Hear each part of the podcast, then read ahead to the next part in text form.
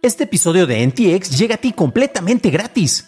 Pero si quieres pagar y ayudarnos a continuar con este programa y además recibir episodios sin publicidad, ¿quiénes somos para limitarte?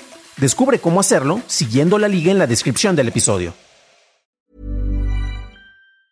There's never been a faster or easier way to start your weight loss journey than with PlushCare.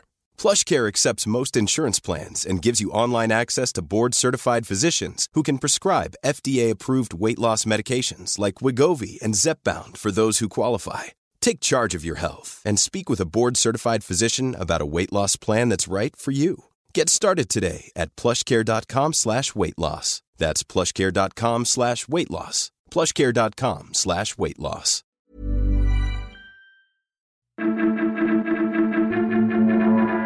Usa Mercado Pago para comprar cripto. Ransom House roba datos a AMD y China avanza hacia la vigilancia absoluta.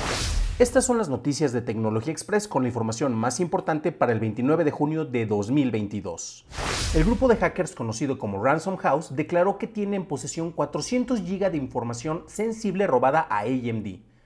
El grupo Restore Privacy revisó información publicada por Ransom House y encontró archivos de red, información de sistemas y passwords de AMD, aunque no especifica si esa información fue robada a la compañía o a alguno de sus colaboradores.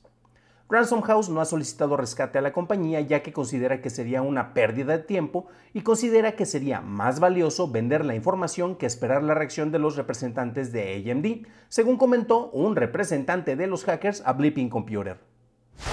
En Argentina, la Suprema Corte le negó a la celebridad Natalia de Negri su petición de eliminación de contenido relacionado a un escándalo en el que estuvo envuelta hace más de 25 años de los motores de búsqueda.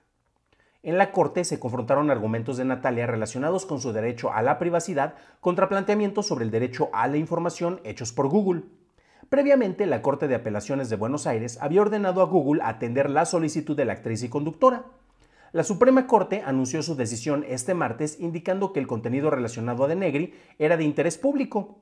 Este es el primer caso de América Latina relacionado al derecho a ser olvidado. Mientras tanto, en México, Mercado Pago anunció que sus clientes podrán comprar criptomonedas gracias a Ripio, una billetera virtual que ya inicia operaciones en el país. La plataforma permitirá comprar cripto desde 250 pesos en Bitcoin o Ethereum. Para usar esta función, te registras en la app de Ripio, eliges la divisa que quieres comprar y pagas con Mercado Pago. Mientras tanto, en Brasil, el organismo regulador de telecomunicaciones, Anatel, lanzó una consulta pública para proponer que el uso de cargadores con puertos USB tipo C sea obligatorio para todos los celulares vendidos en este país. Esta medida ha sido previamente aprobada en Europa, en donde la ley exigirá que todos los gadgets usen el puerto USB tipo C para su carga el regulador de la Administración del Ciberespacio de China publicó un borrador sobre las responsabilidades de plataformas y creadores de contenido al gestionar comentarios en línea. En estas incluyen solicitudes de moderación de comentarios y que la persona o entidad que sube una publicación también sea responsable por los comentarios hechos alrededor de esta. Esto se ha visto reflejado en los influencers, los cuales se muestran más cautelosos al compartir publicaciones. Esta regulación pediría la revisión de todos los formatos, desde texto, emojis, GIFs, imágenes, audio y video. Pasamos a la noticia más importante del día, y es que reportes del New York Times indican que China busca usar la impresionante cantidad de información que ha recopilado por años para crear un sistema de vigilancia que detecta los patrones en las actividades diarias de los ciudadanos para ubicar aberraciones que podrían predecir protestas o crímenes. Documentos filtrados revelan que los perfiles de ciudadanos incluirían género, raza, información biométrica, récords criminales y enfermedades mentales, entre otras cosas. Cuando se detecte a varias personas consideradas perfiles de alto riesgo en un mismo lugar, una alerta automática se enviará a la policía cercana. El gobierno chino continúa buscando a una compañía que le provea los recursos necesarios para tener el sistema de vigilancia más completo. Mientras tanto, en sus bases de datos cuentan con más de 2.500 millones de rostros almacenados y usa los servicios de MacB, quien está desarrollando un programa para relacionar estos rostros con las cuentas digitales de las personas.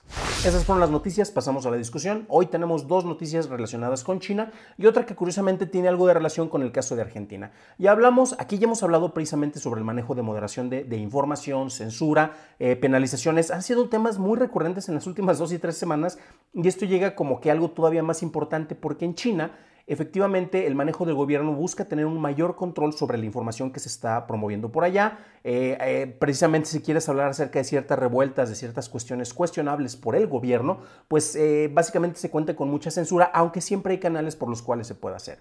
Hay quienes hablan de un Estado totalitario, hay quienes hablan precisamente de que son medidas necesarias para tener mayor eh, seguridad para todas las personas. Yo creo que estamos más, más bien en un punto medio donde ciertas medidas sí se sienten y son muy totalitarias. Hay quienes han hecho la comparación de esto, de la última noticia que hablábamos, con que en China buscan tener un organismo del precrimen, como en Minority Report, eh, sentencia previa a esta película de Tom Cruise y honestamente yo creo que estamos todavía muy distantes de entrada porque pues en esa película tenías a los precox o organismos diseñados que veían el futuro y esto para nada tiene que ver.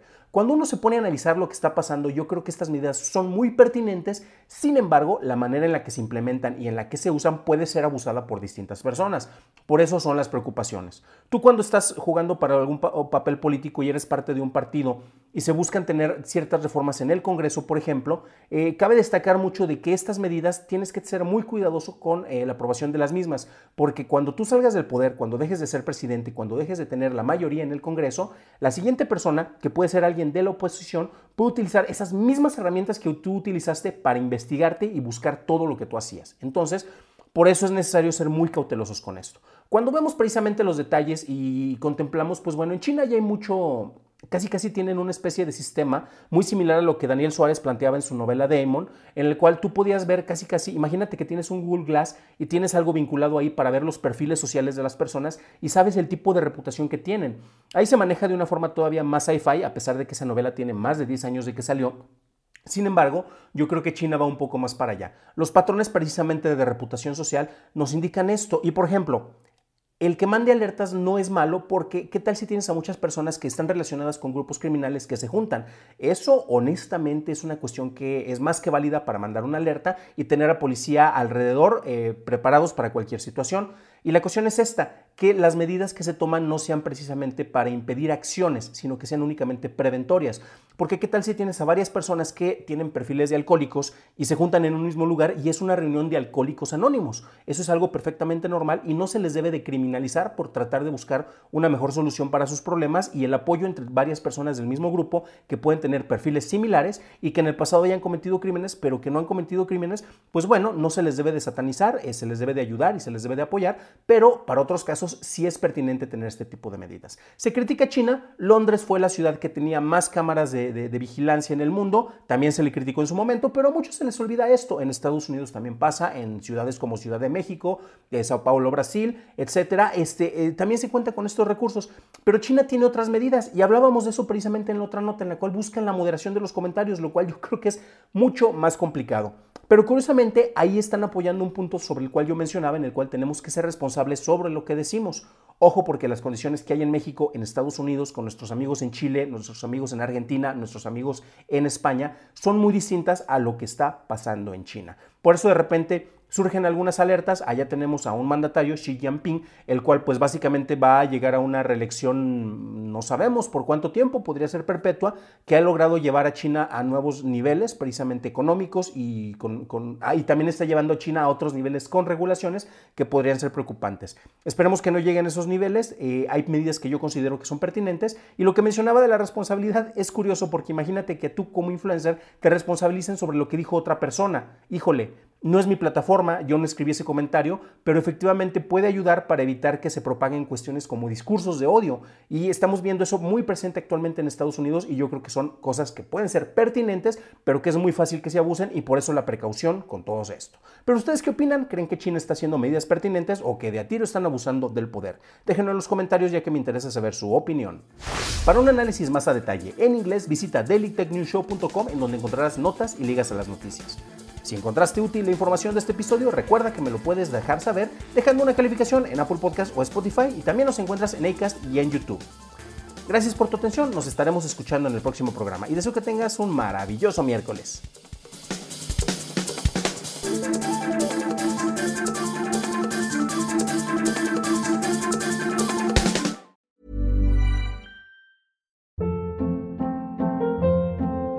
Hold up. What was that? Boring. No flavor. That was as bad as those leftovers you ate all week. Kiki Palmer here, and it's time to say hello to something fresh and guilt-free. Hello Fresh. Jazz up dinner with pecan-crusted chicken or garlic butter shrimp scampi. Now that's music to my mouth. Hello Fresh. Let's get this dinner party started. Discover all the delicious possibilities at hellofresh.com.